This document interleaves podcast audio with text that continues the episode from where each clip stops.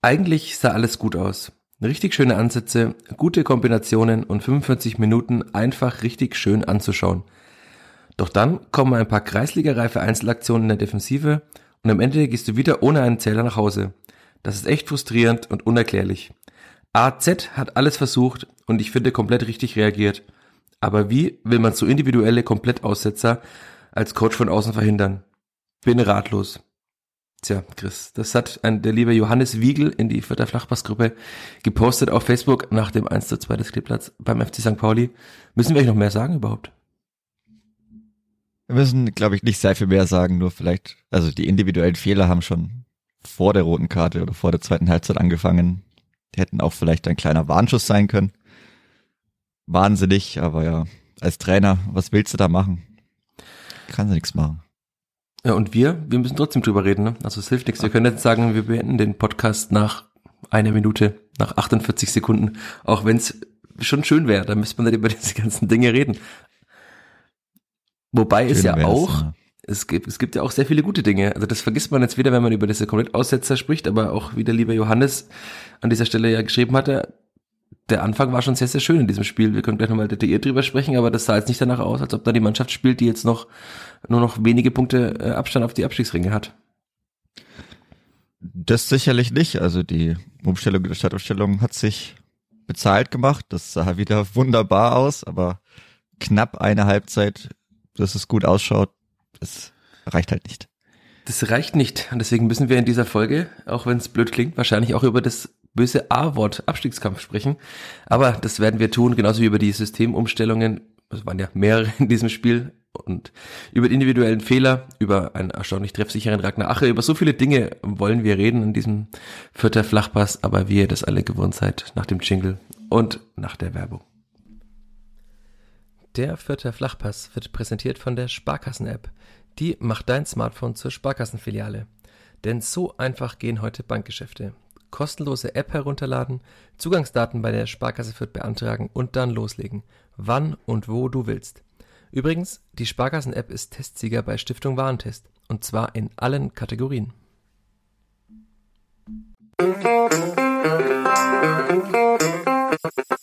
Vierter Flachpass, der Kleeblatt-Podcast von nordbayern.de. Herzlich willkommen zur 128. Folge des Vierter Flachpass des Kleeblatt Podcast von nordbayern.de. Ja, ich möchte es eigentlich gar nicht mehr anders sagen, aber auch in dieser Woche beginnen wir mit der gewohnten Aufstellung, nämlich mit mir, Michael Fischer und mit Chris Sehm, dessen engelsgleiche Stimme ihr gerade schon gehört habt. Servus, Michi. Schau, dieses, dieser Positiv-Podcast, der mach deine Stimme gleich noch engelsgleich. Ich möchte mit der guten Laune anfangen, nachdem wir jetzt gleich wieder ins Negative abdriften wollen. Deswegen müssen wir jede Möglichkeit nutzen, um in irgendeiner Form Positivität reinzubringen. Ja, was machen wir jetzt mit dem Kleeblatt, Chris? Viertes Außerspiel 2023, vierte Niederlage. Ja, man muss sich irgendwann mal raffen, weil wenn es so weitergeht, dann schaut es gar nicht gut aus. Also der Trend ist eindeutig nicht unser Freund. Wenn man mal auf die Rückrundentabelle schaut, geht's noch. Wenn man auf die Auswärtstabelle des ganzen Jahres schaut, schon zappenduster, also da geht's nicht schlechter. Also das Clipper ist tatsächlich jetzt auf, auf Platz 18 abgerutscht, weil 18, ja der genau, sechs Punkte. SSV Jan, äh, das natürlich auch noch schön war, das hat dann gepasst am Tag danach, dass Jan Regensburg bei Holstein Kiel gewinnt.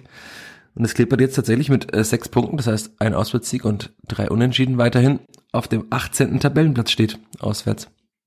Das ist schon sehr bitter und auch sehr bezeichnend. Ja, ist weng weng. Also wenn die unten jetzt noch anfangen, dann wieder zu punkten, das ist ja wieder. Also es kommt immer so im Frühjahr anscheinend der zweiten Liga, dass die Spitzenmannschaften nachlassen. Man hätte gedacht, okay, Darmstadt, HSV, die sind jetzt so dominant.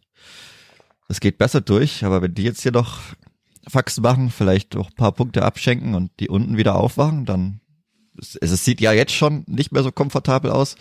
Ich hatte es ja auch äh, getweetet, wie es so momentan ist, wenn man das vielleicht vergleicht, auch mit der Situation des Nachbarvereins, wie es dann ist mit Bielefeld, bei denen hat ja schon eigentlich bis vor eins, zwei Wochen alles gebrannt, weil man sieht, wie schlecht Nürnberg 2023 Fußball gespielt hat. Trainer entlassen, 5-0 in Heidenheim verloren, jeder hat jeden beleidigt, da gibt's auch wunderschöne Bilder dazu, die kennen wahrscheinlich auch die meisten. Die, die stehen jetzt halt vor der Spielvereinigung. das ist schon nicht so gut. Und wenn, wenn man dann sieht, dass auch Bielefeld, die hatten vor einer Woche die Fans noch Absteiger der eigenen Mannschaft entgegengerufen. Ich glaube, die sind noch drei Punkte entfernt. Das fasst eigentlich ist die Lage ganz gut zusammen. Und vor allem ist Bielefeld auch die einzige Mannschaft, die drei Punkte entfernt ist und sogar noch ein besseres Torverhältnis als die Spielvereinigung hat. Ja, also das war ja lange das sogenannte, wie man in der Fußballsprache sagt, Faustpfand der Spielvereinigung, dass man ein gutes Torverhältnis hat. Man hat das schon auch immer noch. Also man hat ja äh, jetzt äh, vier Punkte Vorsprung auf den Relegationsplatz plus das neun Tore bessere Torverhältnis. Das heißt, müsste schon viel passieren, dass man da noch darauf rutscht. Das sind dann eigentlich fünf Punkte, aber auch fünf Punkte sind nicht viel, denn ich erinnere mich an die vergangene Woche, als Alex Zorniger sagte, naja, sie hätten jetzt unentschieden gespielt, aber die anderen haben ja auch alle nicht wirklich gepunktet. Das heißt, es ist ein Spieltag weniger und man hat immer noch den gleichen Abstand nach unten. Jetzt müssen wir hoffen, dass es gar nicht mehr so viele Spieltage sind, aber es sind halt noch zehn und noch zehn Spieltage bei vier Punkten Vorsprung und bei der derzeitigen Form der Spielvereinigung. Da muss man sich schon deutliche Sorgen machen. Ja, also minus sieben ist ja jetzt auch kein tolles Torverhältnis. Also nee, gar klar, nicht. Es ist besser als die anderen, die halt sehr, alles sehr schlecht sind, aber deswegen, also nach 24 Spielen minus sieben Tore, schon auch nicht so toll. Aber halt auch nach 24 Spielen 27 Punkte ist schon auch sehr mager, ne? Ist schon sehr mies. Ich weiß gar nicht, was das hochgerechnet wäre, wahrscheinlich um die 40 oder so. Ja, für einen Bundesliga-Absteiger muss man immer dazu sagen. Also ja, das ist halt schon nochmal magerer, wenn man dann auch den Kader trotzdem noch anschaut und wahrscheinlich irgendwo auch den Etat, den man dieses Jahr noch hat. Ja. Und wenn man eigentlich sieht, wie schwach die zweite Liga trotzdem noch ist, ich bin noch davon überzeugt, dass vielleicht bis auf ganz oben ist die Liga eher schwach statt stark dieses Jahr. Dann schon blöd, wenn man da irgendwo auf Platz 13 rumguckt. Ja, und was wir auch schon noch vor einigen Wochen besprochen hatten, du hast es mir privat geschrieben am, am Sonntag, den ich zum Glück mal frei hatte, aber es wird schon extrem schwierig jetzt, diesen, sogar diesen einstelligen Tabellenplatz, von dem wir dachten, okay, den kriegt man dann schon hin unter Zorniger und vielleicht hat uns auch dieser gute Start die Sinne etwas vernebelt und allen anderen beim Kleeblatt auch. Aber selbst dieser Tabellenplatz 9, 8 ist mittlerweile ja schon gut weg. Also sind jetzt sechs Punkte auf Kiel. Es sind sogar sieben Punkte auf den KSC, der gefühlt äh, seit dem Spiel gegen Skipper einfach jedes gewinnt. KSC ist auch in der Formtabelle auf Platz eins mit 15 Punkten aus den vergangenen fünf Spielen. Zuletzt den HSV jetzt geschlagen. Also das wird dann schon schwierig und das ist natürlich dann auch eine Sache, wenn man über den Etat sprechen und auch Rashida Susi hat ja im Interview mit mir darüber gesprochen, dass man schon schauen muss, wie so der Etat für nächstes Jahr aussieht, also welche Spieler man holen kann, welche Spieler Alexander Zorniger bekommt, aber man muss ja immer auch über die wirtschaftlichen Rahmenbedingungen sprechen. Wäre schon ganz schnuggelig, wie Zorniger mal sagte, wenn man dann auf Platz 8 oder 9 einliefe, aber das wird extrem schwierig, also weil das sind ja dann auch, wenn wir gerade über das Torverhältnis sprechen, die oberen Mannschaften haben teilweise alle Plus oder haben eigentlich alle ein Plus-Torverhältnis, da müssen wir auch nochmal acht Tore aufholen. Plus man hat gegen diese ganzen Mannschaften da schon gespielt, die auf diesen ja, Plätzen stehen. Genau, das wollte ich auch. Das kommt noch dazu. Wollte also, ich auch noch sagen, da fehlen die ganzen direkten Duelle, die sowohl halt bei den Punkten als auch beim Torverhältnis dann direkt weiterhelfen. Also Lautern, Pauli, Karlsruhe, Kiel, selbst Hannover oben drüber. Ich meine, klar, jetzt hat man halt noch viele Spiele gegen die unten drunter, dass man sich da, also die direkten Duelle hat man ja, das hat alles noch super easy in der eigenen Hand sowieso. Dafür ist die Konstellation noch komfortabel genug. Das Problem ist aber, dass, dass sehr viele davon auswärts stattfinden, nämlich in Sandhausen demnächst, in Bielefeld noch. Oh, in Rostock. Genau, in Rostock auch noch. Und es Klippert gegen Rostock. Ich erinnere mich an einen etwas regnerischen Tag im Trainingslager. Da kann ich auch nicht verstehen, warum Hansa Rostock mittlerweile so schlecht ist, aber da waren sie eigentlich ziemlich gut. Ja, auch wieder die, die Wucht eines Stadions, die kann sich dort auch gut entfalten. Also, hm, deswegen, wir hatten es ja schon oft drüber gesprochen, über diesen Druck in den Heimspielen. Und ich würde mal sagen, der Druck in den Heimspielen ist jetzt schon relativ groß. Also ich weiß nicht, ob er unermesslich groß ist, aber also gegen Magdeburg jetzt sollte man bestenfalls gewinnen. Tobi Raschler hat gesagt, da müssen wir gewinnen, ganz klar. Ja, ist auch die Frage, inwiefern das dann ein Heimspiel wieder wird gegen mm. Magdeburg. Also ich weiß nicht, wie viele schon weg ist oder wie viele sich da ankündigen, aber also halt vierstellig, klar, auf jeden Fall. Nehme ich jetzt mal an. Also, ja, davon gehe ich auch aus. Aber ob es dann ein oder zwei werden, weiß man jetzt nicht. Oder drei. Da, oder, oder drei, oh Gott, oh Gott, bitte nicht.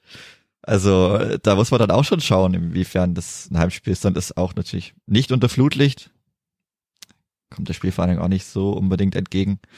Aber klar ist das Thema, das haben wir schon vor Wochen gehabt, dass man halt nicht immer diesen Druck vielleicht unbedingt haben möchte zu Hause, immer gewinnen zu müssen, weil wenn man es dann einmal nicht macht, dann es sieht schon wieder sehr, sehr schlecht aus. Aber ich, ich, boah, ich weiß auch nicht. Also es sah ja wieder vielleicht doch bis um zum Spiel zurückzukommen. Ich möchte das gleich, gleich, lass uns gleich zum Spiel zurückkommen. Ja. Ich habe mir noch zwei Anmerkungen hier, nämlich, wir hatten über die Formtabelle gesprochen. Mhm. Das Kleeblatt oh hat tatsächlich ja, es ist auf Platz 14, also das, dafür steht es in der richtigen Tabelle jetzt auch gar nicht so schlecht da. Ähm, nämlich mit ähm, vier Punkten aus den letzten fünf Spielen. Verloren, Sieg verloren, unentschieden verloren. Und dann springen wir nämlich sehr, sehr weit nach oben in dieser Formtabelle und dann kommt der erste FC Magdeburg, der nämlich äh, zehn Punkte aus den letzten fünf Spielen geholt hat. Das ja, heißt, der ist auch noch sehr, sehr formstark gegen eine sehr, sehr formschwache Spielvereinigung. Also da bin ich sehr, sehr gespannt, wie diese viel zitierte Reaktion der Mannschaft dann aussieht zu Hause und vor allem, was passiert, wenn Magdeburg, was ja tatsächlich passieren kann bei dieser spielstarken Mannschaft, die im Stil halt einfach immer treu bleibt, mal in Führung gehen sollte. Also das, das wird ein, ein großer Umgang mit Widerständen, wie Alexander Zorniger gerne sagt. Ja, das, da muss dann auch das noch mehr das ganze Stadion wahrscheinlich gegen Widerstände ankämpfen. Also das mag ich, das möchte ich mir wirklich nicht ausmalen, weil dann das glaube ich sehr deprimierend, wenn dann die ganzen Magdeburger Fans so noch in Führung gehen sollten, dann wird es, glaube ich, sehr laut. Vor allem aus einer Richtung. Aber klar, also dann, wenn man so will, die Form, die aktuelle Form der Formtabelle spricht ja auch nicht wirklich für die Spielvereinigung, ist schon irgendwo absteigend. Bei die fußballerische Form kann man sich halt wieder drüber streiten, also die ist schon okay. Dann kommen wir doch zum Spiel wie du ja. dir gerade eben gewünscht hast. Nach, lass mich nachgucken, na, zehn Minuten, naja gut, das ist doch okay, zehn, elf Minuten dürfen wir äh, über die Gesamtlage aussprechen. Kommen wir zurück zu diesem Fußballspiel und kommen wir zurück, würde ich sagen, zu einer Aufstellung, die du genauso vorhergesagt hattest und die ich mir auch gewünscht hatte. Vielleicht erzählst du schon mal von den Tagen vorher. Du warst als einziger Mensch, glaube ich, am Mittwoch beim Training bei der Spielvereinigung. Oder? Ja, nicht, nicht ganz. Also es kam dann zwischenzeitlich noch jemand, der ist aber auch vorher wieder gegangen, weil es dann wieder stärker geregnet hatte. Aber ja, ich stand da ziemlich, ziemlich allein am verregneten Mittwoch äh, an der Kronacher Hart und habe im Training zugeschaut und da hat man dann schon gesehen, also spätestens dann, als es jetzt 11 gegen 11 ging, dass dann äh, Lukas Petkoff auf der 10 gespielt hat. Branimir Gotha ein bisschen weiter im Sturm und äh, Alexander Zorniger hat auch schon einiges der Taktik da verraten. Also das war schon sehr interessant. Wäre vielleicht auch interessant gewesen für einige Leute an, also einige andere Menschen, wer da mal Zeit hat, wenn es Richtung Mittwoch, Donnerstag geht, kann man schon immer einige Sachen, glaube ich, fürs Wochenende erkennen. Da gibt ja auch nicht so viele Trainings, die nicht öffentlich sind, also im Vergleich zu vorher vielleicht auch. Und Alexander Zorniger, den juckt das auch nicht, der ist ja ganz klar von seiner eigenen Stärke überzeugt, finde ich auch gut. Deswegen macht er das dann auch öffentlich. Er hat ja auch mal gesagt, äh, er möchte, dass seine Spieler irgendwann die Arroganz ausstrahlen, dass es egal ist, ob sie auswärts oder zu Hause spielen, weil sie einfach immer gleich spielen. das ist noch ein weiter Weg auf dem sogenannten Vierterweg, aber irgendwann, irgendwann eines Tages mal. Genau, irgendwann muss er irgendwo auch anfangen auf, auf dem Weg, wenn man irgendwo hinkommen will. Aber ja, es war sehr verregnet, habe ich dir sehr viele Nachrichten geschrieben, ein bisschen getickert von dem Training und Exclu ja. Exclusive Ticker war das. Ex der exklusive Ticker. Ja. Hätten wir auf NN Plus verkaufen können, deinen Ticker. Ob der sich so gut ge geklickt hätte, weiß ich auch nicht, aber es war schon sehr, sehr interessant. Da war es dann eigentlich schon klar, ich meine, also selbst in diesem 11 gegen 11 werden dann einzelne Spieler ausgetauscht, aber wenn man da ein bisschen so ein Gefühl dafür hat, dann weiß man das eigentlich recht schnell, wer da so die Startaufstellung wahrscheinlich geben wird, wenn es da nicht mehr viel ändert. Marco Jon hat er auch durchtrainiert, das war auch ein sehr schönes Zeichen. Gideon Jung hatte ja kurzzeitig wegen Probleme mit seinem ledierten Knie. Da hatten, glaube ich, alle etwas mehr Angst, aber das ging dann wieder gut. Der konnte dann weiter trainieren. Aber ja, also das mit der mit Lukas Petkov auf der 10, gut da vorne im Sturm, was wir auch schon diskutiert hatten, das wurde da umgesetzt und das hat ja auch mehr als ordentlich in Hamburg funktioniert. Äh, mehr als ordentlich, ja. Äh, dann lass uns doch einfach mal reinstarten. Also du hast gerade gesagt, Marco Jon hat wieder gespielt und Simon Aster hat wieder für Marco Mayhofer gespielt. Hat mich jetzt auch nicht überrascht. Also es gab ja Menschen, die sich groß gesorgt hatten, dass äh, womöglich Simon Aster nach der Bäredienst-Aussage von Alexander Zorniger nicht mehr spielen wird. Natürlich, äh, naja, ich möchte das Quatschwort in den Mund nehmen, aber also das ist, können wir auch gleich nochmal drauf zurückkommen, auf die direkte Ansprache und die deutlichen Worte, die klare Kommunikation von Alexander Zorniger, die auch sehr wohltuend ist. Aber äh, mir war klar, dass Simon Asta da wieder spielt, nachdem Marco Mayer seine Chance, also obwohl, also ob selbst verschuldet oder fremdverschuldet, dadurch, dass er einfach nie angespielt wurde im vergangenen Heimspiel, einfach nicht so genutzt hat, um das, um dass es reicht, äh, Simon Asta zu verdrängen. Deswegen war mir das schon fast klar. Und dann war das ja, also für mich, ich hatte es auch getwittert vom Spiel, die gerade bestmögliche Aufstellung, die die Spielvereinigung auf den Platz bringen kann. Ja. Hat sich dann gezeigt, dass es vielleicht an, an der einen oder anderen Position doch nicht so war, aber das, dazu kommen wir gleich, denn der Anfang war ja eigentlich sehr, sehr, sehr, sehr, sehr schön. Ja. Es, es fing an mit einem Schuss von Ragnar Ache, da hast du mir noch auf Twitter, da hast du auch wieder mir einen Live-Ticker gegeben, obwohl ich im Stadion saß. Da hast du von einem äh, sehr schwachen Abschluss gesprochen. Ich fand den jetzt eigentlich gar nicht so schlecht. Der führte nämlich zu einer Ecke. Oder hättest du diesen Schuss präziser gewünscht von Ache nach fünf Minuten? Schon, also als erster Schuss zum ersten Anmelden ist ja immer so eine Sache. Wie schätzt man den ein? War er schon okay, also einfach mal zu zeigen. Gerade auch als Auswärtsmannschaft ist das, glaube ich, schon ordentlich, wenn du einfach da den Abschluss suchst. Er war wieder relativ frei, äh, ist, glaube ich, länger gelaufen und konnte dann schießen. Dafür hätte er, also kann er schon besser kommen, kann er, glaube ich, auch besser, aber war, war okay, wie gesagt, für den ersten Schuss zum ersten Anmelden. Und da ging es ja, glaube das war ja relativ früh, also dritte Das Minute fün- oder so. Fünfte war es. Also fünfte Oder oder, fünfte sechste. dann. Ich glaube, fünfte war das und dann in der sechsten ist das Tor gefallen. Ja, okay. Denn auf dieses Tor kommen wir ja gleich. Die Ecke wurde nämlich, wie Alexander Zorniger in der PK auf meiner Nachfrage erklärt hat, auch mal wieder kurz ausgespielt. Offenbar wollte man nicht in die Stärken des Gegners reinspielen. Also hat ja auch St. Pauli einige große Spieler in der Innenverteidigung, hat man auch gesehen, während des Spiels. Und äh, sie wurde kurz ausgespielt. Oh Gott, oh Gott, ist wieder die Montagmorgenstimme da. Und dann hat Branimir Gotha nach einigen Stationen das Dribbeln angefangen. Es war sehr, sehr witzig zu sehen, auch wie die Menschen auf der Tribüne reagiert haben, weil er den Ball einfach gar nicht mehr hergeben wollte. Also es waren tatsächlich fünf St. Paulianer, die er ausgeschwanzt hat auf dem Bierfilzler, wie wir in Franken zu sagen pflegen. Dann ist er nicht durchgekommen, passt zurück auf Max Christiansen und das war dann schon sehr schön gemacht, weil also Gotha hat diese vielen Spieler auf sich gezogen. Flanke von Christiansen auf den zweiten Pfosten, auf Gideon Jung, der kommen wir auch gleich nochmal öfter drauf auf ihn, den Ball zurücklegt. Sebastian Griesbeck verpasst noch und Ragnar Ache steht da, wo ein Stürmer stehen muss. 5 Euro ins imaginäre Phrasenschwein und drückt ihn zum 0 zu 1 über die Linie. Und dann Hm. ist das Millern-Tor schon zum ersten Mal verstummt. Ich war auch ziemlich froh, dass Sebastian Griesbeck nicht rangekommen ist mit seinem verzweifelten Stocherer. Ich glaube, das war schon gar nicht verkehrt.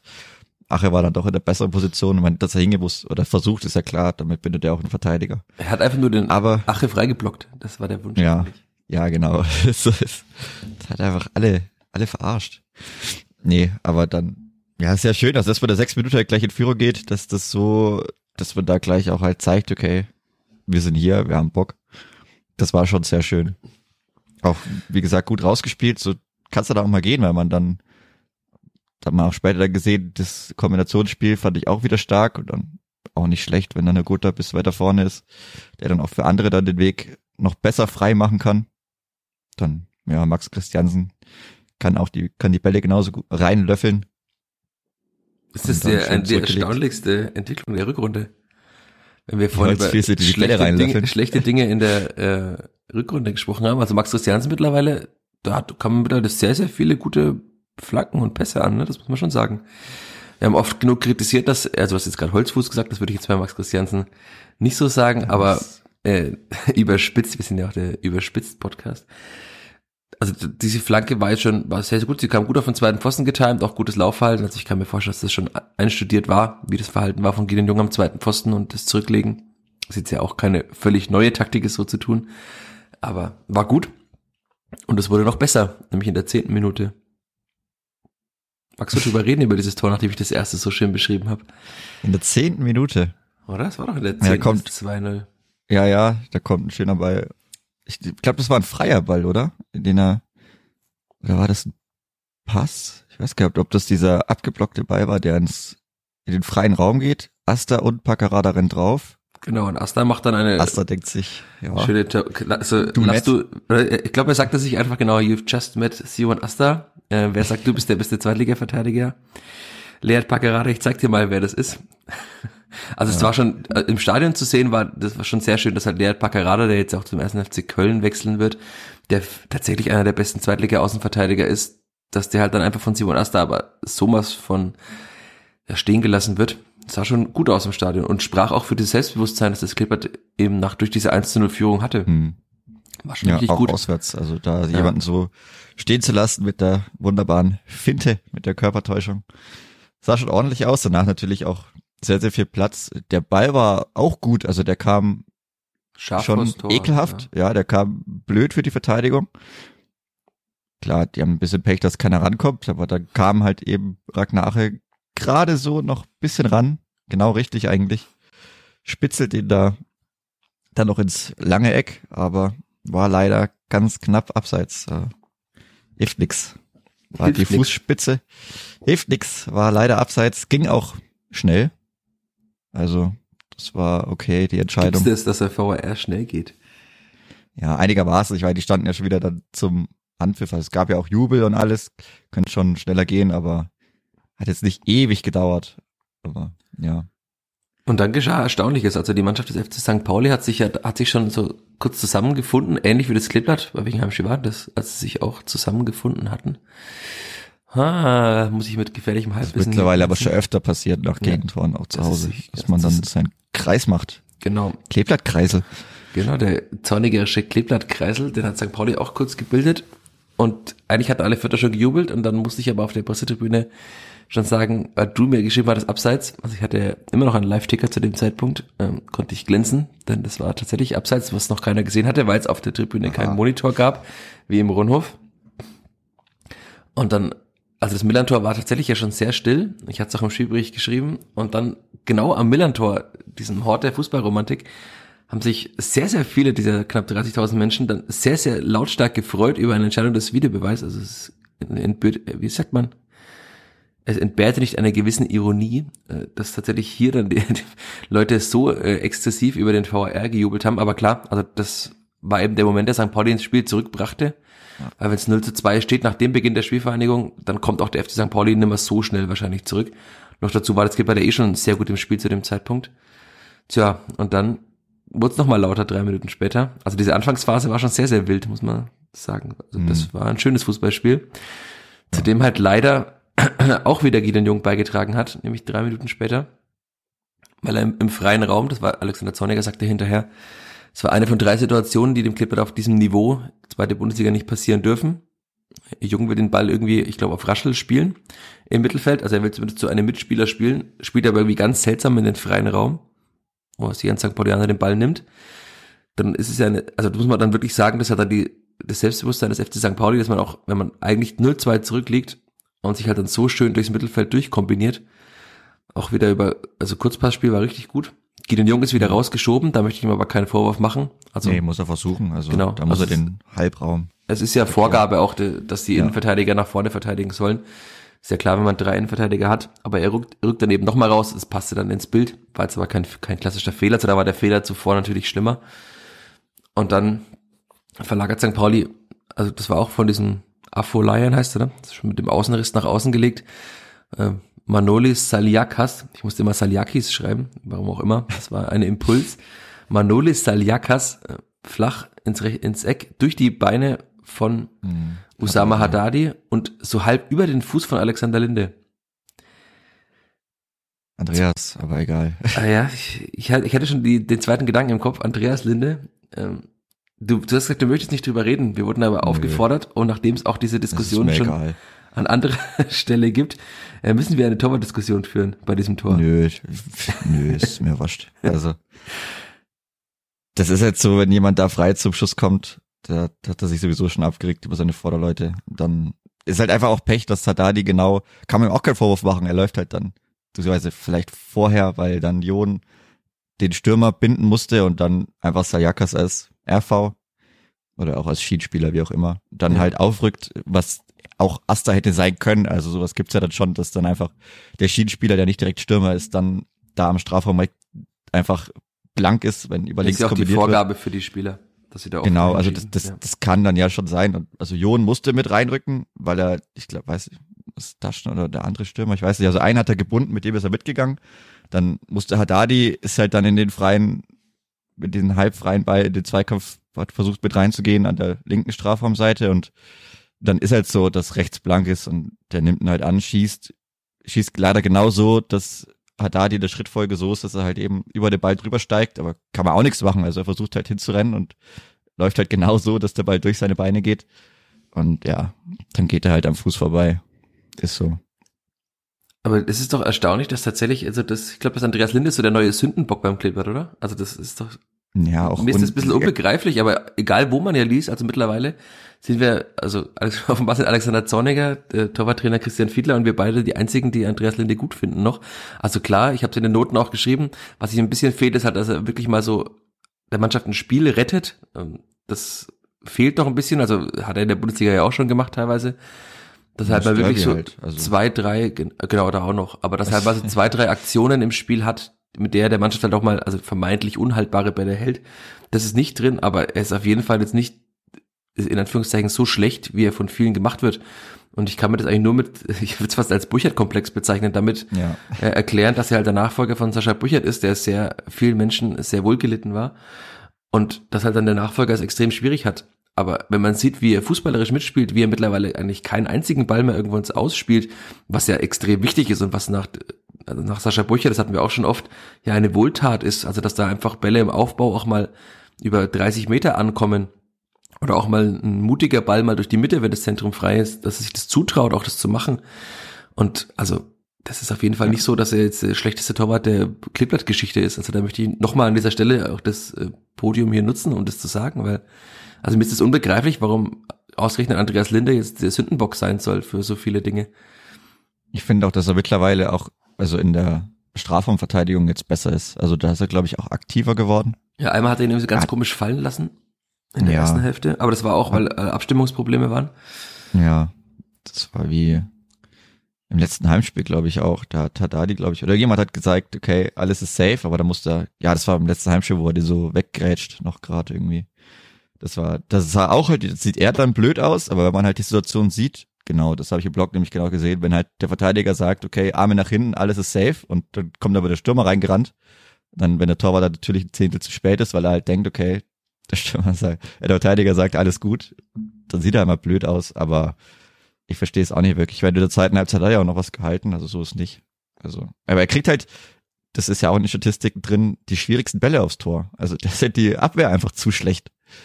Die Bälle, die er aufs Tor kriegt, haben die höchsten Torwahrscheinlichen Wahrscheinlichkeiten und War in Hinrunde ja auch schon so, genau. ja, es ist dann trotzdem vielleicht so, dass er nicht so viele Bälle aufs Tor bekommt. Und wenn die halt dann immer frei reinschießen können oder auch gegen Hannover das Tor gegen Weidern, ich meine, was soll er machen? Der kommt ja mit 150 km/h irgendwo Ja, aber selbst hoch. da haben ihm Leute den Vorwurf gemacht, dass er den nicht gehalten hat. Also Ja, also, offenbar bräuchte man so einen Tentakelmann mit so 24 Armen, der dann alles hält. wenn er den da reag drauf reagieren kann und dann noch perfekt mit einem verdeckten 150 km/h Schuss, also okay, wer, wer den hält, Auch da Mit Können und nicht mit anderen, Glück. Ja, genau. Da würde ich aber auch anderen Menschen einen Vorwurf machen bei dem Tor, nicht dem, ähm, dem Torhüter. Also Nee, es ist nicht ja, immer der Torhüter also- schuld, man ein Tor kassiert. nee, wenn man vielleicht Hannover, wir hatten es ja besprochen, wenn man da nochmal Luca Itter so anschaut, wie er gemeint hat, zu versuchen, das Tor zu verteidigen, da, naja, weiß ich nicht, ob er da über Torhüter sprechen muss, aber ich meine, was will er machen? Es ist halt, sieht halt oft unglücklich aus, weil er dann insgesamt nicht so viele Paraden hat. In letzter Zeit schon wieder ein paar mehr, aber also an ihm lag's sicherlich wieder nicht. Und was machen wir jetzt? Müssen wir jetzt einfach in jeder Woche äh, loben und loben und loben und hoffen, dass sich das irgendwann durchsetzt, dass das so ein so steter Tropfen irgendwann den Stein hüllt und dass Andreas Linde die Anerkennung bekommt, die er auch verdient hat, finde ich, oder zumindest mal nicht mehr so kritisch gesehen wird. Also das ist ja gefühlt ist es, also das, klar, das wird nicht passieren, aber gefühlt ist es ja kurz vor Piffen gegen Andreas Linde. Also wenn man so die Stimmung wahrnimmt und wie viele Menschen auch äh, mittlerweile auch im persönlichen Gespräch äh, sagen, dass sie Linde nicht gut finden, das ist schon, finde ich erstaunlich, diese Entwicklung. Vielleicht müssen wir Ja. einfach jedes Spiel die Statistiken aufhängen der Torwahrscheinlichkeit des Gegners. Glaube, ein bisschen Problem könnte ich mir schon vorstellen, wenn es vielleicht doof anhört, ist, dass er kein Deutsch spricht. Hm. Ich glaube, das kommt sowas, also wenn er dann halt nicht sehr viele krasse Aktionen hat, kommt es schon so auch, man, klar, man kriegt halt wenig von ihm mit oder er hat vielleicht auch, wenn man so will, noch nie was gesagt. Das halt die Leute mitbekommen, also dadurch vielleicht immer noch so ein bisschen, ja, unnahbar, weiß nicht, wie man das sagen soll, aber wenn man das beim Derby gesehen hat und wie er auch sonst immer die Sachen oder Siege feiert oder auch Spiele zu Null feiert, also, und gerade beim Derby, also spätestens dann eigentlich jetzt aufhören müssen, aber ja, also ich weiß bisschen vielleicht, woher es kommt, aber so richtig erklären kann ich es mir auch nicht. Wobei man auch dazu sagen muss, also zumindest im Gespräch mit Journalisten ist Andreas Linde auch ein sehr angenehmer Gesprächspartner. Also ist, er lässt mich zwar immer sehr schlecht aussehen, weil er ein brillantes Englisch spricht und ich eher weniger, nachdem ich nicht mehr so oft Englisch sprechen muss wie noch vor einigen Jahren. Aber das ist, äh, das kann er schon sehr, sehr gut. das muss man auch mal dazu sagen. Aber der ist auch sehr klar in dem, was er sagt und wie er es sagt. Also das, ich kann mir auch vorstellen, dass er auch in der Kabine trotzdem noch eine, eine Stimme ist, weil er einfach, also er ist ja schon relativ erfahren mittlerweile und auch, also wirklich kein, kein dummer Mensch, keiner, der auf den Mund gefallen ist. Also das, auch das ist richtig gut. Das sieht man eben nach außen nicht, weil er jetzt nicht die, jedes Spiel drei Interviews im Fernsehen gibt, ist ja klar. Also hm. nicht auf, als englischsprachiger Spieler die ganze Zeit da Interviews gibt, aber Jetzt habe ich schon wieder so eine, eine ganz schlechte Überleitung, dann jemand, der am Wochenende ein Interview gegeben hat, nämlich mir exklusiv nach dem Spiel, äh, Tobias Raschel. Du kannst dir vorstellen, über welche, über welche Szene ich sprechen will mit dir. Ja. Über die 31. Minute kann ich Genau, die 31. Minute. Na, Tobias Raschel hatte nämlich die Chance gehabt, das zweite Tor des Ragnar Ache äh, verboten wurde zu schießen oder zumindest dass ihm genommen wurde, hätte nämlich Tobias Raschel schießen können. Da hätte auch kein mhm. VR der Welt etwas dagegen haben können. Nö. Nur leider hatte, warum auch immer, ich habe ihn danach gefragt, er hat gesagt, er hat den ersten Kontakt blöd erwischt und dann lag der Ball blöd Stimmt. und er ist in Rückenlage geraten. Aber den kann man schon machen aus der Position, ne? Ja, also der erste Kontakt war wirklich nicht gut. Aber danach liegt der Ball eigentlich gut und er steht dann auch dafür noch relativ gut. Also er hat bisschen von seinem Schussfenster verloren, aber also mit den technischen Qualitäten, die er hat, muss er den einfach reinschießen. Da gibt's auch keine zwei Meinungen. Also das ist, das musst du halt dann einfach mal annehmen. Der Ball muss rein. Wenn du mal Spiele gewinnen willst, klar, man kann immer sagen, da, hier ist das passiert, da ist das passiert, dann in Kiel, da, ja, unglücklich, dann Karlsruhe, äh, unglücklich, aber wenn es dann jede Woche halt immer irgendwie unglücklich ist, hilft es auch keinem weiter. Also der muss, die kann er einfach reinschießen. Also ist es jetzt auch nicht, ich meine, wenn jetzt Sebastian Griesbeck da vielleicht den Ball derart produziert, dann okay, der kann es vielleicht nicht unbedingt immer besser, aber also Tobias Raschel weiß er selber, wenn er den auch nochmal sieht, muss er einfach reinlegen. Das, wie gesagt, hilft nichts. Der muss rein, dann steht's wieder 2-1, alte Ordnung ist wieder hergestellt. Auch völlig verdient. Also, ich meine, klar, danach ist das Spiel ein bisschen abgeflacht, ist dann nicht mehr so viel passiert auf beiden Seiten, aber St. Pauli hatte halt genau einen Schuss, eine Chance, haben das Tor gemacht, Spielvereinung vielleicht drei, vier mehr oder weniger gute Chancen. Und gehst halt nur mit dem 1-1 in die Kabine, war da schon zu wenig. Und wenn man dann noch halt zu 10 in die Kabine geht, dann ist natürlich ja, fast schon alles verloren eigentlich zu dem Zeitpunkt. Ja, das äh, ist wunderbar nochmal übergeleitet, nämlich zur 45. Minute.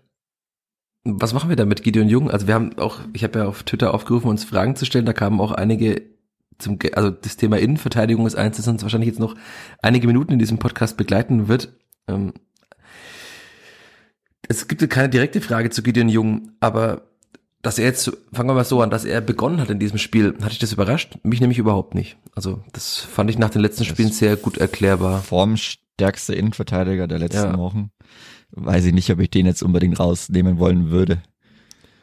Und auch da die Frage, weil wir jetzt, bevor wir auf diese Karte noch kommen, das, also Alexander Zorniger sagte, über die rote Karte braucht man nicht viel sprechen. Also sie war halt einfach unnötig. Es war ein äh, individueller Fehler, Aussetzer von Gideon Jung. Der nächste Bärendienst übrigens, ähm, nach Simon Asta mhm. zwei Wochen später. Aber wir sollen hier diskutieren, nachdem jetzt ja Gideon Jung und äh, Damian Michalski auf der gleichen Position zu spielen hat, äh, haben wir eine Frage bekommen. Und wir sollen diskutieren, was das in Anführungszeichen wirkliche Problem mit Michalski ist. Das ist eine Geschwindigkeit. Ich glaube auch, dass tatsächlich die Geschwindigkeit und die Spieleröffnung das Problem sind. Also ja, wenn wir auf der zentralen genau. Position sprechen, ist es Geschwindigkeit und Spieleröffnung, oder? Das sind die zwei Punkte. Ja, also die Option, die wir auch noch im Kopf gehabt hätten, vielleicht wäre Michalski der Mitte und Gideon Jung auf rechts, würde vielleicht dann auch den Spielaufbau noch bisschen, also weniger berechenbar machen. Ich glaube, das wäre auch nicht verkehrt, aber dann fehlt einem halt eben diese tiefe Verteidigung mit dem Speed. Also Griesbeck spielt momentan vor allem wegen seiner Endgeschwindigkeit. ja, halt er hat jetzt nicht so viele andere, äh, sag mal, Attribute, die ihn dazu äh, ja, sag mal, die dazu die ihn halt rausstechen lassen im, Ver im, Ver im Vergleich lassen, zu ja. den anderen. Ja, also halt, sind, können schon alle zwei Gipfel gewinnen, so ist nicht, aber also vor dem stärksten Innenverteidiger ist er sicherlich nicht momentan, aber er ist halt immer noch der schnellste und dann war halt Jung besser und dann ist es halt so, dass dann Michalski halt auf der Bank sitzt. Also da steckt nicht, glaube ich, viel mehr dahinter, als dass einfach Sebastian Griesbeck schnell ist. Und also vielleicht du glaubst noch mal, auch nicht an einen Twist äh, zwischen Zorniger nein, und Michalski. Nein, also vielleicht nochmal auch als Typ, dass er noch da ist, auch also Griesbeck auf dem Platz, dass du da hinten nochmal so einen hast, der nochmal ein bisschen anderen Esprit mit reinbringt vielleicht. Aber viel mehr braucht man da, glaube ich, gar nicht reininterpretieren. Also wie gesagt, Junge hat's ja top gemacht. Die letzten Wochen. Jetzt hat er halt wieder einen Unfall produziert. Aber ansonsten, also den, den kann man ja nicht rausnehmen. Und dann ist es nur noch die Entscheidung zwischen Griesbeck und Michalski und Griesbeck ist halt schneller. Und ja, und damit, ja. wenn man dann sagt, den Jungen spielt die zentrale Rolle, dann genau, hat ja das Spiel ja. in Karlsruhe gezeigt, dass Damian Michalski besser nicht äh, die rechten, den rechten Part in der Dreierkette spielen sollte. Ja, gerade weil man da vielleicht nochmal auch gegen Außenstürmer oder so sprinten muss, ist dann vielleicht schon okay, wenn dann Sebastian Griesbeck die Position einnimmt. Ja, vor allem, weil er beim FC St. Pauli die, äh, Ola Dapo Afolaya, ich habe es mir extra gemerkt, äh, gespielt hat, der dann doch eine gewisse Endgeschwindigkeit auch hat. Also das hm. kann man schon alles gut erklären. Und für alle, die, die großen Michalski-Freunde sind, er wird auf jeden Fall im nächsten Spiel spielen. Nehme ich jetzt mal an, nachdem du gerade schon den Unfall von Gideon Jung angesprochen hast. Du hast dir nochmal angeschaut. Kann man das irgendwie erklären, was er da macht, oder war es einfach zu aufreizend locker im Spielaufbau? Es ist halt einfach Quatsch, was er macht. Also es ist halt komplett so. unnötig. Ja, er kann sich halt einfach umdrehen, Ball zum Torwart, gerade wenn ich Andreas Linde hinten drin stehen hab, dem spiele ja einen flachen Ball zu, passiert gar nichts. So hat er halt gemacht, okay, ich drehe mich nochmal um, spiele dann aber immer noch nicht und mach noch einen Schritt und noch einen halben langen und dann will ich ihn doch schlagen und dann ist ja klar, über welche Seite der kommt, da macht's Bein lang und da, dann sieht's halt schlecht aus, wenn ich letzter Mann bin. Wenn ich dann den Stürmer noch zu Fall bringe, egal was haben wir, ist ja klar, ich glaube, kein anderer Stürmer nimmt es dann nicht an. Aber wenn ich wirklich mit weitem Abstand letzter Mann bin und da war auch gar keiner mehr irgendwo in irgendeiner Nähe, dann ist es eine rote Karte und dann ist das halt scheiße einfach, weil das ist komplett unnötig. Du bist wieder besser in einem 1 zu 1. Das erinnert mich halt so krass an Darmstadt einfach, wo man auch sagt, okay, da hat man noch einen Punkt mitgenommen, klar, aber da hätte man wahrscheinlich gewonnen, so gut wie man im Spiel war. Ich glaube, gegen St. Pauli hätte man das auch gewinnen können, weil man einfach die bessere Mannschaft wieder war. Und das ist halt einfach tut mir halt leid, aber es war jetzt auch kein kollektiver Fehler. Das ist dann halt einfach einer, der es kaputt macht. Und das tut natürlich dann immer extrem weh. Weil es halt so unnötig ist. Also es hätte ich mal so, okay, die haben drei Leute hergespielt und einen Ball in die Tiefe und er schaut jetzt halt, wie es halt so ist, dann lieber Notbremse statt Gegentor. Aber das war's ja überhaupt nicht. Das war komplett unnötig. In der 45. Minute sowas, eigentlich ohne großen Druck. Die hatten ja Platz da hinten raus. Und es war auch schon seine zweite, dritte äh, wirklich äh, sehr schwierige Aktion in dem Spiel. Er hat ja davor mal so einen ganz kurzen Ball produziert, der dann halt äh, irgendwie, ich weiß gar nicht, müsste Richtung Griesbeck gewesen sein, oder? Der da verhungert ist. Also, ja, also das, das ist so ein 15 Meter Ball, der dann nach acht Metern einfach so viel Hunger hat wie ich kurz vorm Abendessen. Das kann ja nicht sein. Also dem kann ja da einfach normal mit genügend Druck den Ball darüber spielen, aber ich weiß nicht, also spätestens dann muss ich eigentlich angekommen sein im Spiel. Wenn das dann schon nicht reicht, weiß ich nicht, also dann sowas komplett unbedrängt, also im ersten Sinn, wie der Ball, wie die Situation war, mich da so in die Kacke reinzureiten, also das ist halt, es ist einfach unnötig und macht leider das ganze Spiel kaputt. Jetzt müssen wir halt dann auch sagen, dass du hast gerade schon Darmstadt angesprochen, dass Gideon Jung eben in fünf Auswärtsspielen, also in den letzten fünf Auswärtsspielen zweimal vom Platz geflogen ist und das auch sehr, sehr früh, also einmal in der hm, 45. plus eins und einmal in der ungefähr 52. würde ich mal sagen in Darmstadt, ja. was beide Mal natürlich der Mannschaft extrem wehgetan hat, hat auch Tobi Raschel danach gesagt.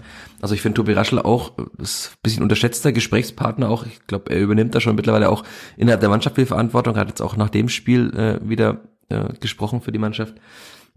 Er hat auch gesagt, du musst ja dann mit einem Mann weniger natürlich extrem viel laufen und dass du dann nach vorne nicht mehr dauerhaft dich so gut durchkombinieren kannst und auch nicht mehr die, das nicht mehr möglich ist, mit so vielen Leuten auch vorne zu sein, ist ja ganz klar. Er sagte, wenn du halt in der Defensive so viel läufst, dann ist es vielleicht sogar erklärbar, dass dann halt einfach nicht mehr diese 30 Chancen rauskommen, die sich man ja vielleicht noch erhofft in der zweiten Hälfte.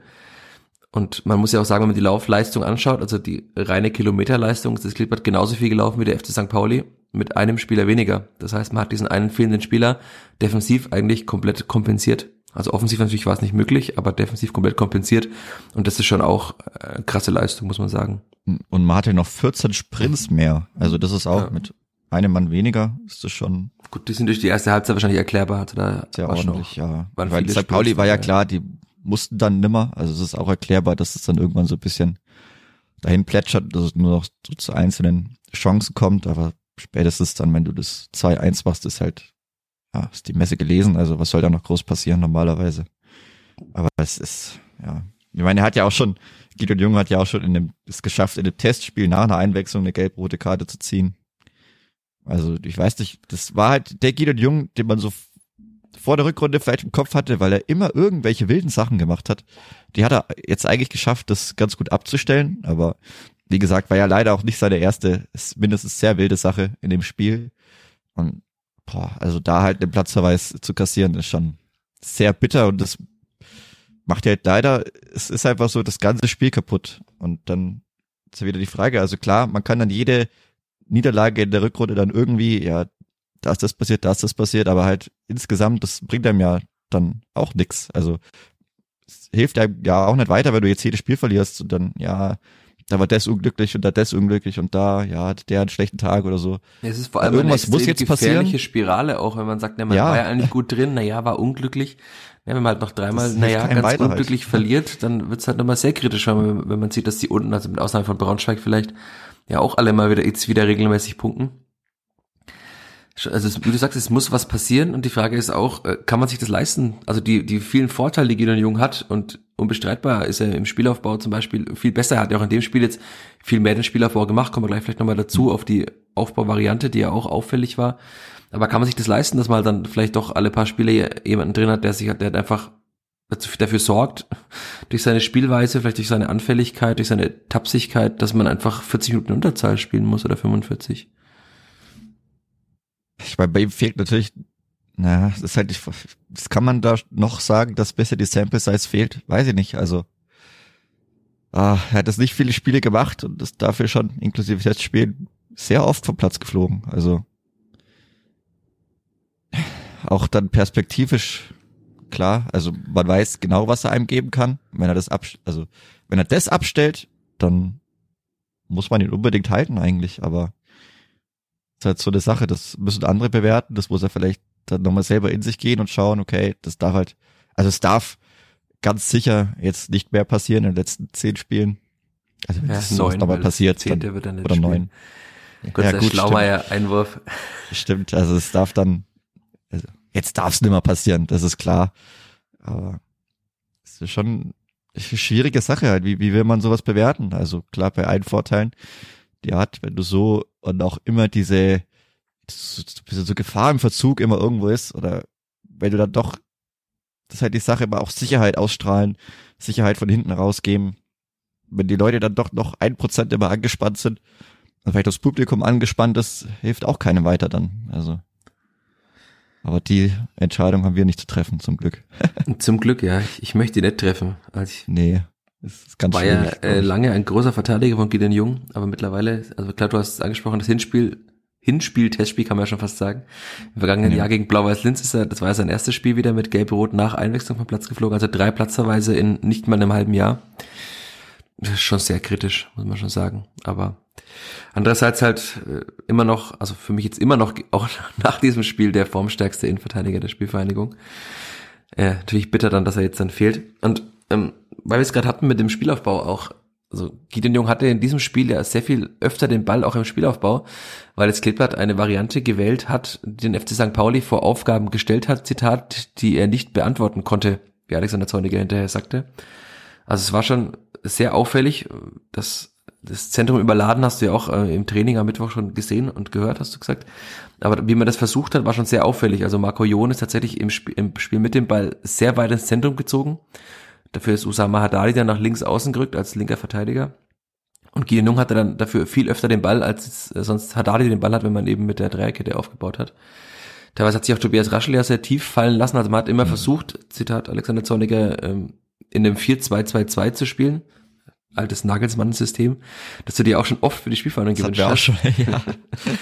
Also der Alexander Zorniger ist entweder ein sehr, sehr großer Fußballfachmann, Variante 1, der ich zustimmen würde, oder er hört diesen Podcast, glaube ich jetzt nicht. Also da würde ich eher bei Variante 1 bleiben. Aber das war schon sehr, sehr gut, weil man im Zentrum eben dann immer Überzahl hatte. Und teilweise war auch Osama Haddadi ein, zwei Mal auf der Sechs, das war dann ein bisschen wild. Also, aber meistens war es eben Marco Jon. Hinterher hat auch Zorniger gesagt, dass es äh, die Vorgabe war, Marco Jon eben da in diesen Zehner, Achter Raum zu bringen. Dass er da eben nochmal eine zusätzliche Anspielstation ist und das hat ja sehr gut geklappt. Auch mit Branimir Gotha auf der Seite, mit Lukas Petkov, dann auch mit Haddadi immer noch, der, also müssen wir auch gleich noch drüber sprechen, der auch immer wieder, auch in diesem Spiel komische Bälle drin hatte. Aber eigentlich hat man dann natürlich eine sehr, sehr spielstarke so linke Hälfte und das mhm. hat eben geholfen. Also auch das Tor von Tobi Raschle wurde über diese Seite raus kombiniert. Das 1-0 ist über diese Seite gefallen. Also ich kann mir sehr gut vorstellen, dass man das auch gegen Magdeburg macht. Wobei das natürlich ein sehr wildes Spiel, weil die auch sehr viel Fußball spielen werden. Also, äh, also 4-3. Ja, genau. Äh, das, hat, das war doch die erste, das erste PK von Marc Schneider damals. Mhm. Er spielt lieber 4-3 als 1-0. Ja, gut. er spielt lieber 1-1. Die, die Gegentore hat man ja kassiert. Also vielleicht noch nicht immer 1 -1. so viele, aber ja, aber später war 1-1. Aber das würde ich unterschreiben. Also 4-3 mit ordentlich Stimmung, dann vielleicht von beiden Seiten, dann kommen die Gäste wieder zurück und ah, alles sind traurig und dann Heimtor aus dem Nichts und dann ist da wieder laut. Ich glaube, Hätte ich schon Bock auf jeden Fall. Also so Mit vier Toren von Ragnar Ache, oder? Oh, dann, ja, ich meine danach. Viel zitierte Knoten geplatzt. Dann ist halt wieder die Frage. Manche haben ja auch Angst, ob ihr dann Eintracht Frankfurt behält. Nein. Denke eher nett, also weiß nicht, ob es dafür Champions slash Europa League reicht. Ich würde eher mal sagen, dass dann der, der Preis im Sommer steigt. Und, äh, ja, ich denke, aber das könnte so, sehr hoch sein, ne? so ein, ja, weiß ich nicht, also so ein Luca Itter Modell vielleicht nochmal mit einer Laie und dann haben sie ein Ab, also halt Abschreibungen über mehr, wie weiß ich. Also sehe ich jetzt noch nicht. Also klar, vielleicht explodiert er, aber dafür hat er immer noch nicht so viele Tore. Also naja, hätte er jetzt sieben, das wäre noch eins weniger als Branimir Gotha, wenn das andere gezählt hätte, ne? Ja, aber es ist jetzt die Frage, hat der Branimir Gotha sehr viele oder eher unter seinen Möglichkeiten viele Tore? Kann man, ist jetzt auch eine philosophische das Frage. Das war eine reine relative Feststellung, dass äh, ja. Ragnar Acher mittlerweile der zweitbeste Torschütze bei der Spielvereinigung ist. Ohne Wertung. Darf er auch gern sein als Stürmer. Also das, das sage ich jetzt nicht nein. Aber ist ja auch gut, dass er jetzt immer mal wieder mehr oder weniger beständig trifft. Ist ja auch wichtig, dass du da vorne einen hast. Ja auch. Wo dann vielleicht die gegnerischen Stürmer immer wenig Angst haben. Der dann nochmal anders die Leute auch ein bisschen mehr Aufmerksamkeit auf sich zieht. Gerade mit Petkov äh, und Rigota, wenn die da durchkombinieren und die nicht wissen, okay, müssen wir jetzt die zwei Spielstarken zustellen? Oder müssen wir doch anderthalb Leute für Ragnar Ache noch abbestellen. Also könnte schon eine gute Variante sein. Ist schon nicht schlecht, wenn man da auch die Gefahr auf mehrere Schultern verteilt. Bevor wir jetzt dann in die zweite Halbzeit kommen und auf die vielen Umstellungen und auf andere Fehler, ich glaube, das Kleeblatt wird genauso spielen wie auf St. Pauli, nur mit einem anderen zentralen Mittelfeldspieler. Gehst du da mit der These mit? Also ja, muss, also was, was soll passieren? Also wer sollte da wieder reinkommen? Hm. Sehe ich jetzt niemanden. Zentralen Verteidiger, nicht zentralen Mittelfeldspieler. Ja, zentralen Verteidiger. Ansonsten Quatsch. Also, braucht man ja gar keinen Umbau. Und wenn jetzt Barkoyon nicht wieder äh, irgendwie eine Belastungsreaktion hat.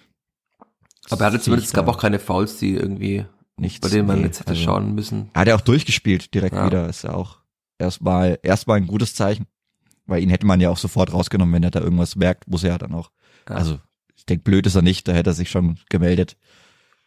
Also, das sollte sollte klar gehen, dann wird's genau gleich ausschauen, nur halt mit Damian Michalski wieder in der Mitte. Also. Genau. Damian Michalski ist auch ein gutes Stichwort, denn der kam zur zweiten Halbzeit auf St. Pauli, um aufs Spiel zurückzukommen, für Lukas Petkov, was extrem bitter war, weil Lukas Petkov so abgesehen von kleineren Aktionen, wo er vielleicht mal so einen Sekundenbruchteil zu lang gewartet hat, ähm, was erklärbar ist durch Spielpraxis und vielleicht durch die vorherige Spielpraxis, vor allem auch in der dritten Liga letztes Jahr, wenn es mal einen Ticken schneller geht, aber ich fand, das war ein sehr vielversprechendes Startelfdebüt von ihm. Und also er hat eigentlich genau das gegeben, was man erwartet hat in diesem Spiel. Deswegen mhm. würde ich jetzt auch sagen, er muss wieder von Beginn an spielen. Mhm. Vor allem jetzt eben im Zusammenspiel mit Branimir Gotha als Stürmer, der ja sich auch in diesen Raum fallen lässt. Also das, das kann eigentlich allen Gegnern der zweiten Liga wehtun. Und deswegen gehe ich davon aus. Aber kommen wir zurück auf dieses Spiel, denn es kam Damian Michalski, und Damian Michalski hat eine Aktion gebracht, die dich zu einer Aussage verleiten haben lassen. Ich zitiere. Michael, Michalski hat sich ganz kurzfristig mit den Streikenden solidarisiert und gemeint, er macht heute mal gar nichts. Ja. Das äh, bezogen auf das 2 zu 1 für den FC St. Pauli, das auch nach mehrmaligem Anschauen nicht wirklich erklärbar wird, oder? Nee.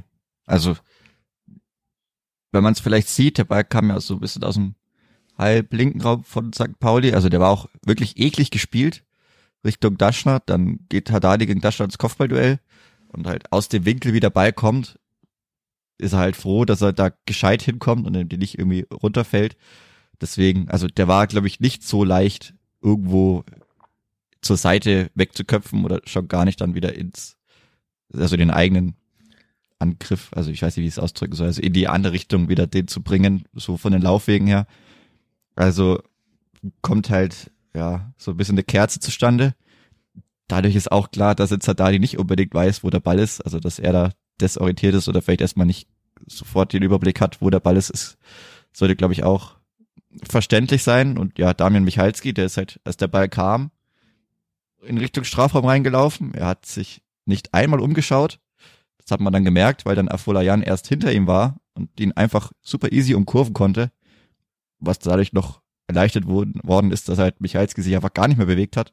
Er hat dann nur noch geschaut, irgendwann die Augen weit aufgerissen und Afolayan konnte bald halt ins Tor schieben. Also, was auch immer ihn da geritten hat, aber äh, ich weiß nicht, also er ist ja der, der nicht in der Aktion drin ist und er ist da auch meiner Meinung nach ganz klar der, der da dem, zum Ball hingehen muss und den Ball rausköpfen muss. Also ich sehe da nicht, dass Haddadi da die zweite Aktion haben muss, weil er, wie gesagt, erstmal die Kopfball hat und dann überhaupt erstmal gucken muss, was passiert. Aber Michalski muss eigentlich wissen, was passiert.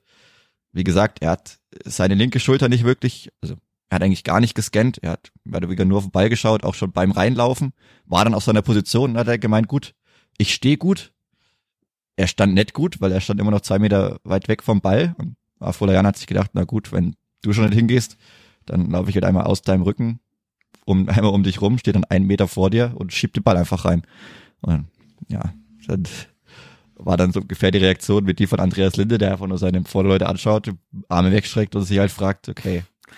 Was los mit euch? Was soll denn das? Also, sind wir jetzt im Mannschaftssport oder er steht halt, ist, ist wie so oft dann schon wieder, eine Aktion, wo der Torwart halt dann wieder einfach nur traurig ist, weil was soll er machen halt, wenn ihm da nicht gescheit geholfen wird.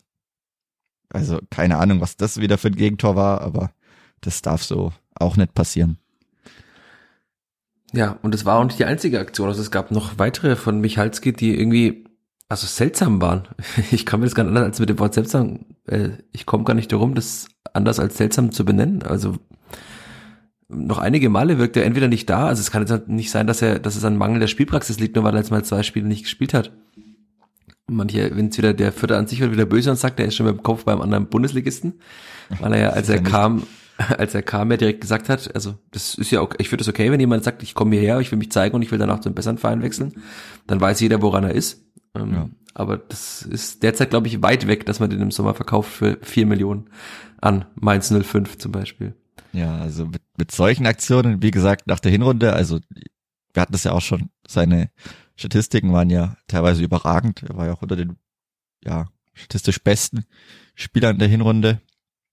Natürlich auch nur bedingt durch seine Kopfballtore, die er gemacht hat. Die zählen da auch schon mit stark mit rein, aber also der Rückrunden Michalski, ist jetzt die Frage, wo liegt da die Wahrheit? Wahrscheinlich irgendwo zwischendrin. Und dann ist er wieder ein ganz guter Fit für die Spielvereinigung, glaube ich. Aber also das ist ja nix. Also da braucht er sich ja dann auch nicht wundern, wenn er auf der Bank sitzt. Weil hat jetzt äh, harte Frage und ich erwarte keine Antwort von dir, die mich bestätigt, aber hat Alexander Zorniger da Michalski verunsichert durch seine Positionsruchraden? Puh. Ich würde sagen, nein, das muss ein äh, Abwehrspieler, der, der Anspruch hat, in einer hohen Liga zu spielen, der den Anspruch hat, polnischer Nationalspieler zu sein, muss äh, auf RIV und zentralen Innenverteidiger spielen können. Aber das ist ja auch ein äh, teilweise geäußerter Vorwurf, dass halt Michalski ist halt einfach, war immer der zentrale Part der Dreierkette und dann sollte er nach außen rücken, damit Gideon Junge in der Mitte spielen kann. Hatten wir auf der Heimfahrt aus, aus Karlsruhe noch diskutiert, dass eben die Erklärung ist, dass Gideon Junge auf RIV auch nicht gut ist. Hat sich dann später ja auch mal erwiesen, dass es, dass es vielleicht auch kann, aber muss man das auch Alexander Zorniger zuschreiben, der ihn da vielleicht ohne Not äh, nach außen gezogen hat. Ohne Not. Also es ist halt, man verspricht sich ja schon immer noch was davon. Also es war jetzt nicht so, dass Haddadi irgendwie den rechten Innenverteidiger geben musste. Also da verstehe ich es ja, oder dass Michalski dann den linken Innenverteidiger geben musste, was dann fußfremd. Das ist halt eine starke Umstellung, aber ich glaube, also so eine extreme Umstellung, wenn der Ball von links kommt, kann er den immer noch in seinen rechten Fuß wandern lassen, ob in der Mitte oder außen. Also ich glaube schon, dass das Spiel mit seinem Fehler in Karlsruhe, ja, also kann schon sein, dass es das beschäftigt hat. Aber wenn ich mich für Höheres berufen fühle, dann sollte ich ZIV und RIV, also sollte ich schon in der Lage sein, auf ähnlichem Niveau zu spielen. Also klar, jeder hat dann eine, oder viele haben eine bevorzugte Position, aber er musste jetzt dann trotzdem auch nicht so viel das Spiel machen, also oder dass seine Kern oder Aufgabe dann so extrem anders war, dass sie, also ich kann es mir nicht vorstellen, dass sie das derart aus der Bahn geworfen hat, allein diese Umstellung. Das wäre ich mir auch nicht. ein bisschen viel, also das erwarten ja Trainer auch und auch zu Recht, mhm. wenn ich da irgendwie 20 Jahre lang Fußball spiele und vielleicht im Zweifel auch 20 Jahre lang Innenverteidiger war, kriegt man das normalerweise schon hin. Das heißt, es ist einfach nur ein, eine Form tief oder die Formkurve zeigt gerade ein bisschen nach unten bei ihm nach einer erstaunlich guten Hinrunde. Ja, das also das hatten wir ja auch schon mal mit einem Input von außen, das also ob jetzt wo da die Frage war, ob Michalski so der krasseste Spieler auch in der Extraklasse war oder beziehungsweise inwiefern man das übertragen kann auf die deutsche zweite Liga. Also vielleicht hat er auch etwas überperformt, jetzt performt er vielleicht das, das was ich vorher auch meinte. Das vielleicht sieht jetzt gerade etwas sehr schlecht aus und die Wahrheit liegt dann langfristig irgendwo dazwischen. Natürlich immer hoffentlich mit der Hoffnung auf die, auf die Upside, aber ja, also ich glaube nicht, dass das so ein schlechter Verteidiger ist, wie das momentan teilweise ausschaut. Aber also er muss sich halt auch raffen, genauso wie sich Gideon Jung raffen muss. Ist das einfach was, wo ich mich dann vielleicht bei fünf Minuten hinsetzen muss, mal Sachen über, also überdenken muss und dann sag, okay, beim nächsten Mal muss es halt anders ausschauen. Dann ist auch wieder okay. Aber also so, das dann so, ja, dann war ich auf der Bank oder musste ich eine andere Position spielen oder bringt ja auch nichts, dass ich da traurig bin. Also dann, vor allem, dann mache ich es garantiert nicht besser, weil dann werde ich nicht mehr spielen. Also von daher, das ist einfach eine Sache, auch die ganze Defensive, auch mit Haddadi mit seinen komischen Bällen, die er da hat, wofür er immer noch viel zu gut ist und dann auch teilweise Griesbeck mit äh, sehr schlimmen Pässen, die vielleicht nicht immer tödlich sind, aber die einem einfach auch und auch der Mannschaft oder dem Trainer einfach jegliche Nerven rauben. Das sind Sachen halt, da muss ich mich einfach raffen, da muss ich mich hinsetzen, fragen, was sind meine Prioritäten, wie ist mein Fokus, ist der 100 Prozent? Wenn ich da halt überall Ja sagen kann, das vielleicht, dann wäre es vielleicht traurig, aber ich glaube nicht, dass da immer überall 100 Prozent sind, weil die können das, glaube ich, alle besser.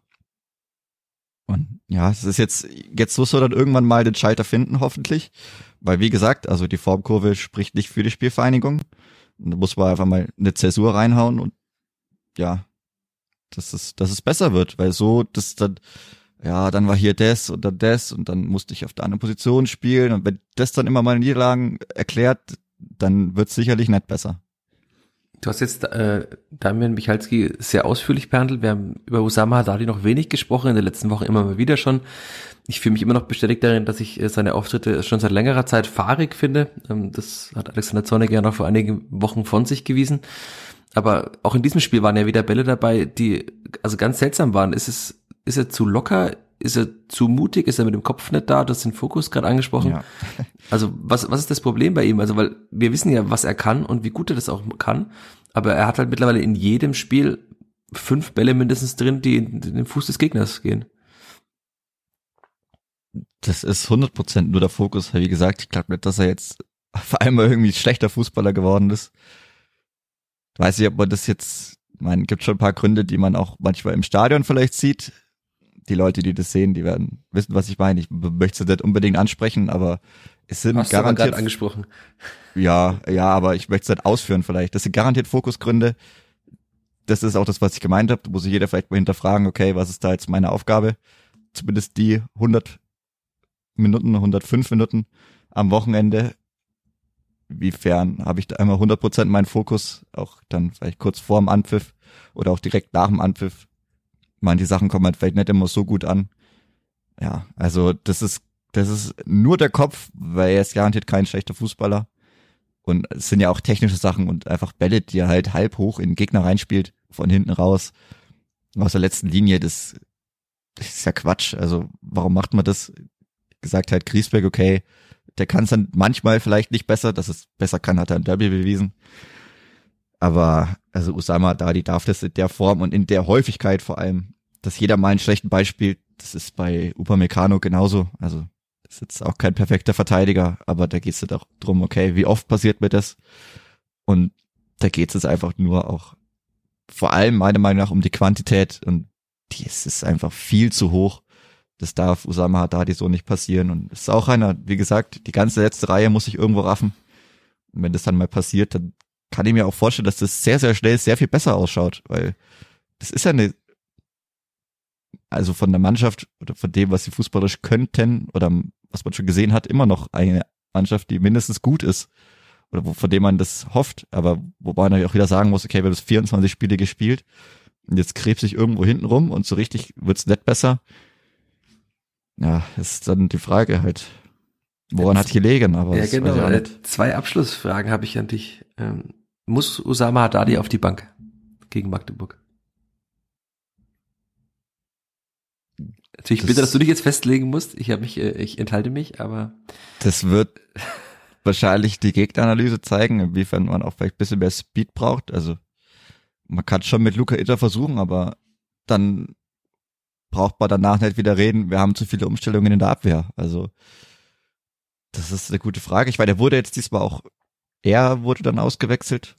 Ja, auch vollkommen verständlich, fand ich. Also das ja, dann ja auf ein 4-3-2 also, wieder umgestellt. Ähm, wie in Kaiserslautern auch. Es wurde ja auch besser dann damit. Ja, man hätte ja auch Griesbeck auswechseln können, zum Beispiel. Also ja, also es war schon ein 50, Zeichen, 50. dass Haddadi ausgewechselt wird. Ja, eben, also das ist dann vielleicht mal der erste Schritt. Ich würde einfach wieder so spielen lassen, wahrscheinlich. Aber. Ist es vielleicht der größte, also klar, das Aufbauspiel ist ein gewichtiger Grund, vielleicht sogar der gewichtigste, warum Usama Haddadi immer noch spielt, weil er es halt einfach in den letzten Wochen eigentlich fast komplett alleine orchestriert hat, das Aufbauspiel. Aber ist vielleicht der zweite Punkt auch noch, was du gerade sagtest, dass man nicht so oft durchwechseln will in der äh, Abwehrreihe, weil das sich auch irgendwie einspielen soll, dass man auch sagt, man lässt den Spieler mal drauf, in der Hoffnung, dass er wieder zu seiner Sicherheit zurückfindet.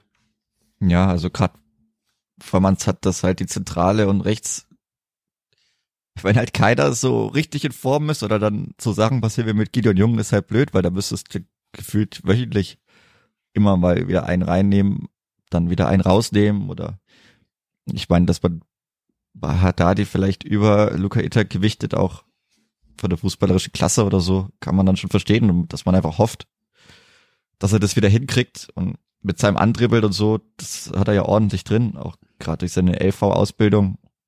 Manchmal, dass er offensiv einem noch was geben kann. Aber irgendwann gehen einem dann auch die Argumente aus. Also ist dann wieder die Frage, okay, jetzt haben wir wieder rote Karte kassiert, man baut eh die Abwehr um dann baut man es in zwei Wochen vielleicht wieder um und dann jedes Mal zusammenwürfeln ist, glaube ich, auch schwierig gerade. Ah, Wenn es halt nicht läuft und man sich das auch nicht irgendwie erlauben kann, das ist, das ist auch so eine Philosophiefrage. Mache ich dann gerade da die Experimente und warte darauf, dass es einmal klappt und dann hoffe ich, dass es immer klappt oder schaue ich, dass man das graduell aufbaut und dass es sich einfach über Spielpraxis dann noch verbessert. Also man hat ja durchaus immer mal wieder Veränderungen in der Abwehr. Haddadi hat jetzt nicht immer oder hat immer gespielt.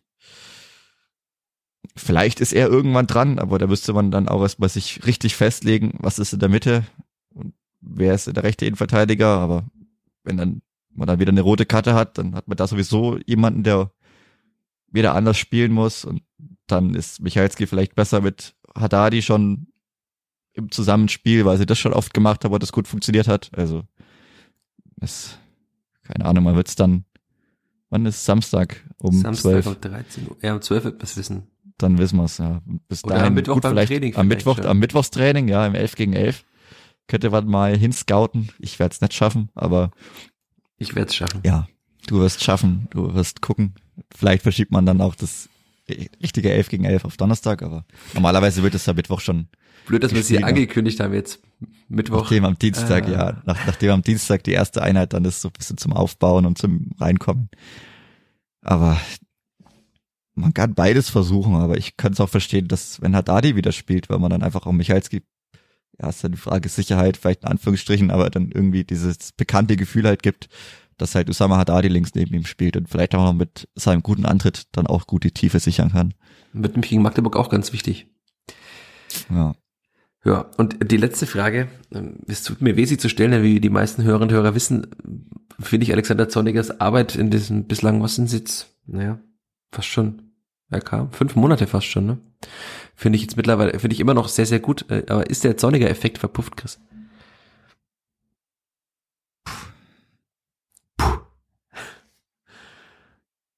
In, in dem Print-Interview würde jetzt sein Klammern stehen, überlegt.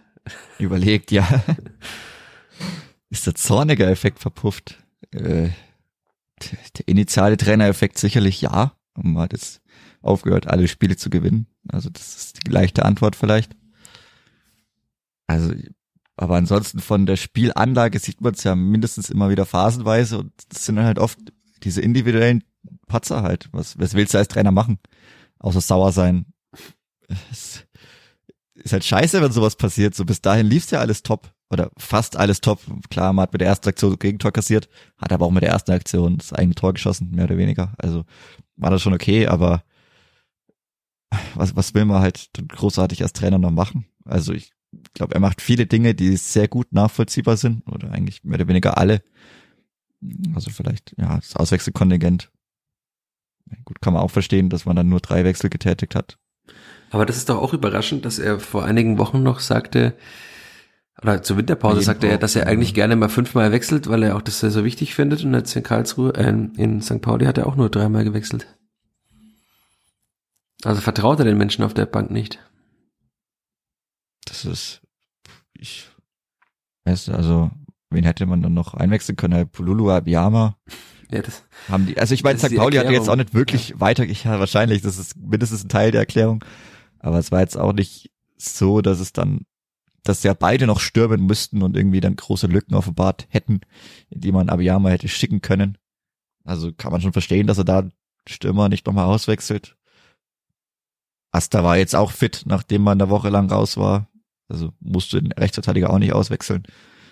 Links Jon hat's anscheinend auch gereicht und sonst hätte man dem noch eine Pause geben können, aber nach da ist natürlich auch immer eine Frage, okay, wie viel, inwiefern teste ich dann auch mal die Belastbarkeit, dass ich schaue, okay, wenn das nichts, wenn er keine großen Schläge kriegt, hält's dann der Muskel oder was auch immer, die Bänder halten die, hält's da alles aus, ist ja dann auch eine schöne Erkenntnis, wenn das dann gut geht, dass er 90 Minuten schafft, wenn nichts Größeres passiert. Also es ist schon alles irgendwo erklärbar, beziehungsweise habe jetzt nichts, keine großen Harakiri-Aktionen oder so gesehen, wo ich sage, hätte man was machen müssen oder hätte man großartig was anders machen müssen. Ich glaube, er wird halt teilweise einfach dann von seinen Spielern im Stich gelassen. Und ansonsten ist es immer noch der beste Trainer, den man haben kann. Also ich glaube, da ändert sich nicht viel dran.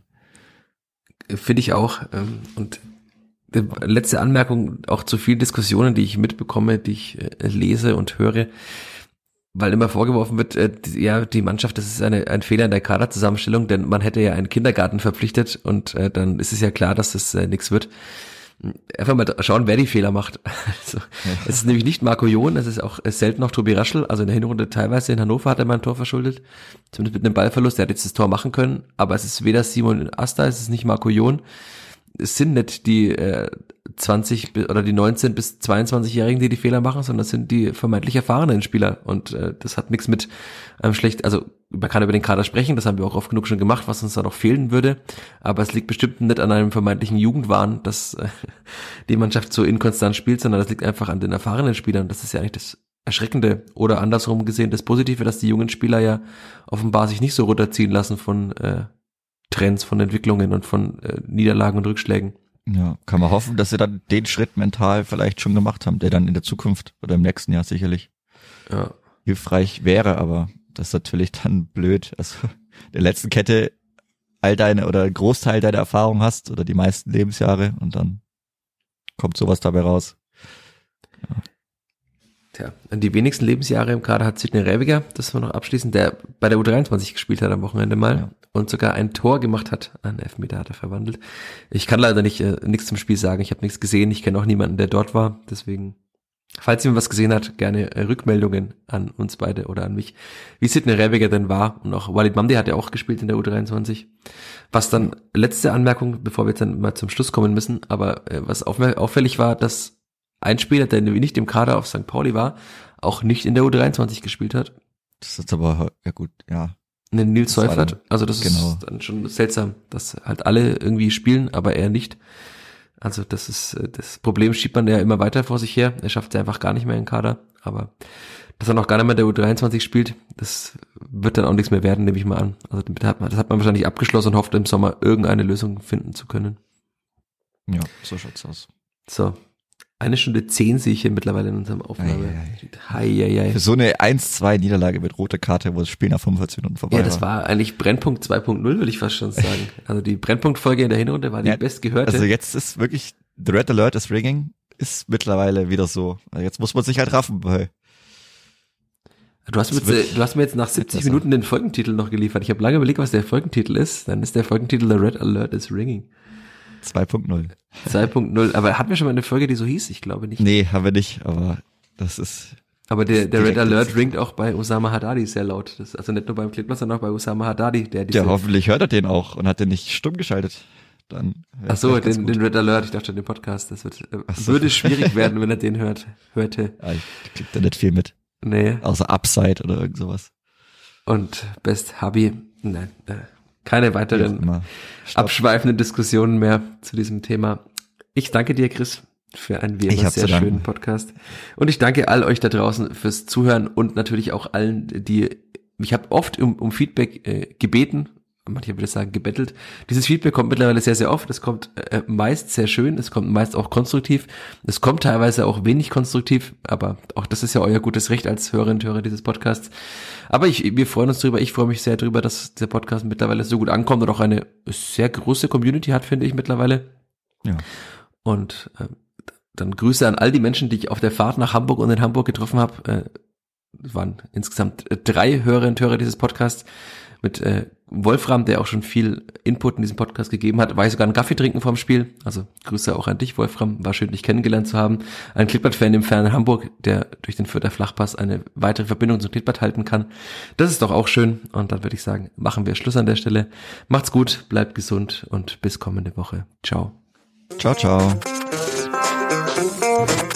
Mehr bei uns im Netz auf nordbayern.de.